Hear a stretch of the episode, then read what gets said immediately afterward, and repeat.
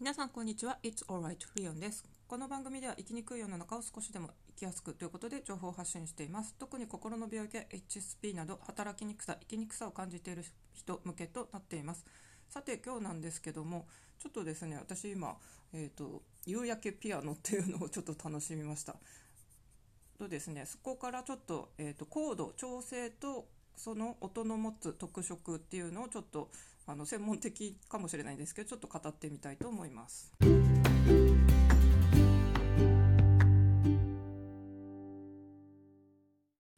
私今の部屋に引っ越してきてまだ10月に引っ越してきたばかりなんですけどもこの部屋ですね結構あの不動産の会社の賃貸の写真見てですねすごい窓から日が差してる写真が印象的であらここなんかおしゃれな部屋だなと思って内覧することにしました。実際見たらですね本当に夕方に、えーと、見に来たんですけども本当に西日が差し込んでですねすごい暖かくて日当たりも良かったんですよ。あとちょうどですね窓からの景色もあの目を遮るような高い建物が運良くなくてですね見晴らしがいい日光日当たりがいい南向きの窓もあるんでそこからも光が入ってくるんですだからまあ昼間も暖かいですしで景色もいいってことでもう一目惚れしちゃってですねもうここちょっと予算オーバーだったんですけど一応仮申し込みをその場でもう契約結ぶことにしちゃいました。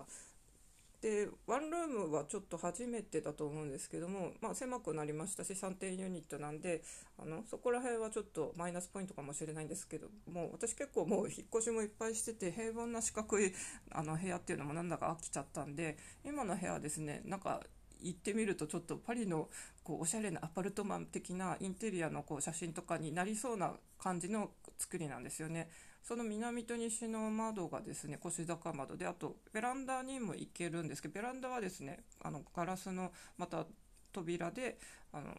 通じてるっていうやつで、まあ、窓がそうやって3面もあるんで逆を言うとですね家具が非常に置きづらい。で私ピアノを弾くんで電子ピアノを持ち運んでるんで今回もですねどうやって置こうかなって非常に迷いました。で最初はベッドの、えーと長さと、まあ、あのベッドの長い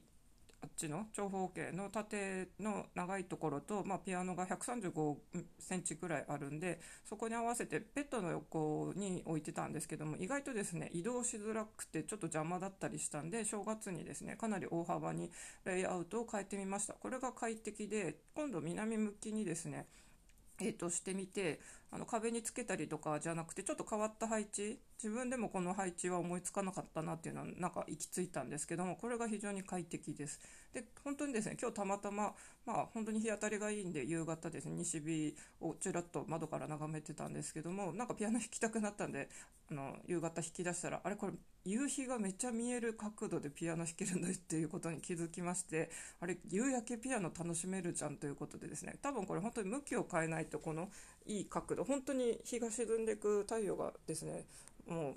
う向こうに見えてですねなんかすごいゴージャスな気分になったんですよね。でまあ住んでまだ何ヶ月ですかね4ヶ月ほど。で正直まだ気づかなかったんですね。まあ部屋模様替えしてから1月なんでこの配置になってまだ 1, 1ヶ月もた1ヶ月ぐらいしか経ってないんで、まあ、今日やっと気づいたってことなんですけどもそれでピアノを弾いてたというちょっと前置き長いんですけどもそこでですね私割と即興演奏パラパラとするんでちょっと昔の昭和の曲で松田聖子の「ハートのイヤリング」っていう曲をさっき即興で弾いてたんですよね。で、まあ、私一応絶対音感もあってあの弾ける曲はそのオリジナルキーで弾きますけど私黒鍵の難しいのは弾きたくないんであの難しい曲は大抵波長調とかですねヘ長調とか、まあ、シャープフラットが少ない黒鍵が少ない方に勝手にもうあの転調しちゃうんですけどもあのハートのイヤリングはまあ聞いてたらすぐんですねあこれヘッ長調 F コードだなって思ったんでヘッ長調で弾いてたんですよねで一応確かめのためにですねググってみたらやっぱり F ってコード書いてたんであヘッ長調で合ってたなということなんですけどもあのそのハートのイヤリングのメロディーが好きだなと思って、えー、と弾きながら考えてたんですけども、まあ、ヘッ長調っていうイメージですね。で結構ヘッ長調っていうのはですねその腸の持つ特性からすると結構古典的なイメージなんですよ。えっと、ピアノを習ってる人だったらあの音階とか習ったと思いますけど最初に絶対八丁調を習います。基本のドレミファソラシドって本当に滑稽もなく弾けるんであの一応基本的になってるんですけども多分次に習うのはですねヘ長調だと思うんですよ。まあ、シャープフラットが1個しかなくって、あと蝶々の前よりいろはにほへとの並びでヘッチョウチョウが来てるのもあってですね多分ハチョウチョウの次にヘッチョウチョウを習います。そういう感じで多分ですねあの小学校とか学校でこう音楽を習う時にも多分次ハチョウチョウの次に出てくるっていうのもありますし音の響き自体がですね結構落ち着いてるんですよね。でこの調整の持つイメージの色っていうのをこう分類してるサイトとかもあったりしますし私もピアノ弾いてる時に勝手に思い描いてますけど結構ヘッチョウチョって本当にクラシカルな印象で私だとですね茶色とかこう昔の王宮とかの古い建物とかですねまあちょっと本当にどっちかというとヨーロッパのあの落ち着いたそういう田園風景、まあ、お城と田園風景みたいなですね結構まあ古いちょっと古典的ってイメージが私の中であってですね。あこの曲好きだけどヘチョウチョウかって思ったんですが私結構ヘチョウチョウが好きなんですよ。ちょっと次に続きます。でその蝶の持つイメージっていうんですけども例えばまあ分かりやすい一番基本の八丁蝶ドミソがメインのやつなんですけどもあれとかはですね、まあ、やっぱりこう、まあ、単純って意味もあったり逆にですねあの単純ゆえに壮大っていう意味もあったりとかですね。まあいい意味も悪いイメージも一般的に人が持つっていうイメージなんですけどもあと色だとですねやっぱりこう元々の基本っていうので私は結構白いイメージもしかしてま黒を思い浮かべる人もいるかもしれないんですけどやっぱり色の基本も白と黒ですよね。最初無彩色の。なんで、まあ、白とか黒とかの本当に基本のオーソドックスなイメージの色ですし、まあ、割と本当にプレーンな単調なイメージでヘチョウチョウっていうのはですね私さっき言ったような結構落ち着いたイメージなんですよね。で私ヘチョウチョウが好きって言ってますけどギロックっていうピアノ習ってたら弾いたことある人もいるかもしれませんけど子供の時に割とギロックの本をあの習うことも多い多いと思うんですけど私ギロックの子供のアルバムだったかな？が好きなんですけどその中でですねあのクラシックカーニバルっていう曲があるんですけど、まあ、そのままですね宮廷のなんか曲なんですけどもそれヘッチョウチョで好きなんですけどもまさに私のイメージは本当にヘッチョウチョってそのクラシックって感じなんですよ。本当思い浮かべるのはヨーロッパのそういうお城とかででまあ、どっちかというとちょっとクラシックイコール保守的なイメージですよね。で私星座はヤギ座でヤギ座もそういうですね割と真面目でお堅い感じのどっちかというと保守的なイメージで私としてはですねあんまりその保守的とかっていうイメージ好きじゃないんですよ。どっちかというとこうなんか水亀座とかのその最先端の方を突っ走るみたいな方がかっこいいなみたいなイメージがあるんですけども結局私の中にもそういうヤギ座チックな面も強くありますしやっぱりあの音いろいろある中でですねヘチョウチョウが好きなんですけどそれって多分私の中でやっぱりクラシックなものに惹かれるっていうのがあるのかなって勝手に自己分析しました。実際ですね私まあ新しいガジェットとかも最新のものを追い求めてるタイプなんですけど古いものも好きであの歴史は本当に好きでしたしあと私地理は全然ちょっと苦手だったんですけども地理で点を落としてしまったんであの中2になって歴史が始まった時はですねもう歴史面白かったんで本当年号から細かい人文学の作品とか作者名とかも全部覚えてですねかなり得点が上がりました。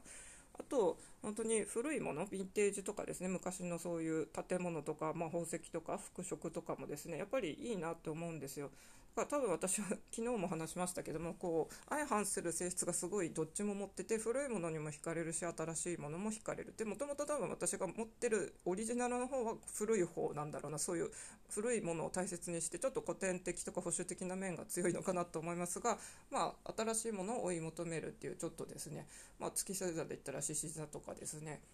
まあ、の HSP と HSS とか HSE とかありますけど逆の性質も私は持ってるんでちょっと自分でも統合しづらいなと思って生きにくさは感じています。まあ、腸のそういう性質ってですねあの他の腸でもいろんなイメージがあって例えば私ドビュッシーの「アラビスク」一番すごい好きで、まあ、あれ世界で美しい曲ベスト3に私は勝手にあの思い込んでんですけどもあれはホッチョウチョウなんですけどホッチョウチョウのあの曲のまあきらびやかなことで私はあの曲弾くんですけどもあれのイメージは本当に黄金のもうきらめき輝きですねもうキラキラって感じなんですよ。まあ、ただアラベスクってもともとはあの唐草模様って意味なんでもうちょっともしかしたらですねドビュッシュは違う風に考えて作ったのかもしれないですしアラベスクの唐草模様っていうと歴史的にあっちのトルコとかそっちの方のなんか唐草模様のアラベスクって実際ありますよね。美術とか建物様式で、まあ、そっちのイメージかもしれないですけど私は勝手にですね補聴長の雅やかきらびやかな色で本当に黄金のイメージキラッキラなイメージで私はあれを弾いています。そんな感じで蝶っていうのはですねなんかイメージ色とか雰囲気とか意外とですね持ってるんであんまりあの普段音楽詳しくないよっていう人もですね耳を澄ましてみると意外とあの面白いのかなと思います。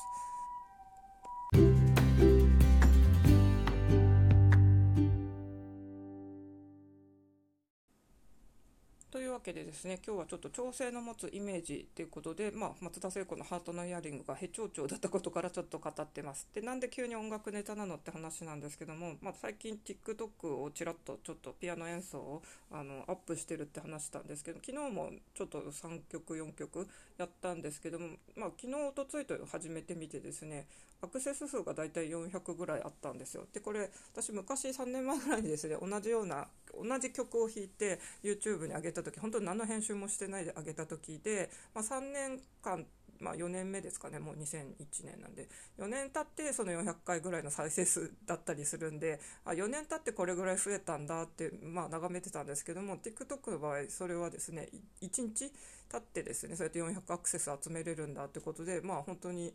あの使う媒体とかによっていろいろ視聴者数とかも変わるんだなっていうのを、まあ、感じましてそれでちょっとですねピアノについて 改めて考えてて、まあ、夕方急に弾きたくなったんで弾いてちょうど夕日が見えるっていうのを発見したという話でした。あとですね、まあ、私歴史とかクラシカルなもの好きって言ってますけども、まあ、